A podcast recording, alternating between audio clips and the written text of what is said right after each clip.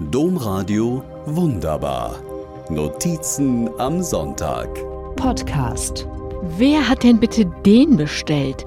fragt der Jüngste. Immer noch im Homeschooling schaut er von seinen endlosen Arbeitsblättern auf und betrachtet frustriert den Regen im Garten. Mairegen bringt Segen, antworte ich automatisch. Genauso automatisch denke ich an meinen Großvater, der mir den Spruch beibrachte.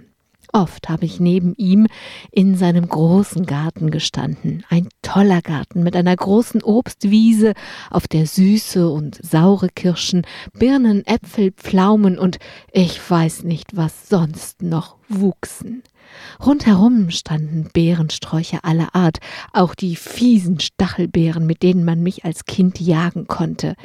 Gemüse und Blumenbeete gab es natürlich auch. Kein Wunder, der Garten musste zwei Erwachsene und sechs Kinder ernähren. Und auch kein Wunder, dass Regen im Mai da mehr als willkommen war.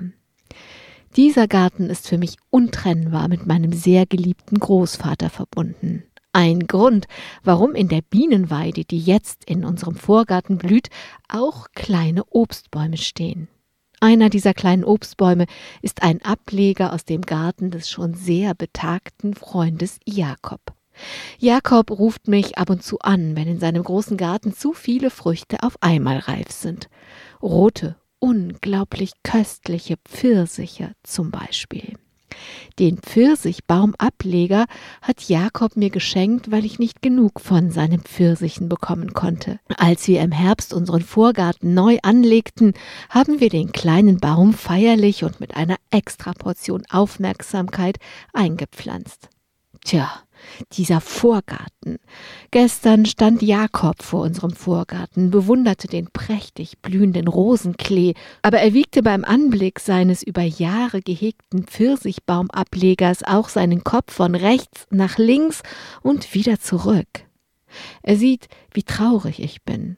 Schließlich hat sein Pfirsichbaum nicht eine einzige Knospe bekommen, während der kleine Birnbaumbruder aus dem schnöden Baumarkt neben ihm lustig vor sich hin grünt und blüht. Etwas mühevoll beugt sich der lange und wirklich schon sehr alte Jakob zu mir herunter, streicht mir sacht über die Wange und sagt, er ist noch nicht ganz tot. In ein, zwei Ästen ist noch Leben. Du musst ihm gut zureden und gut gießen. Während es draußen regnet, kommt mein Mann und sagt, dieser schöne Regen ist das Beste, das deinem Pfirsichbaum passieren kann.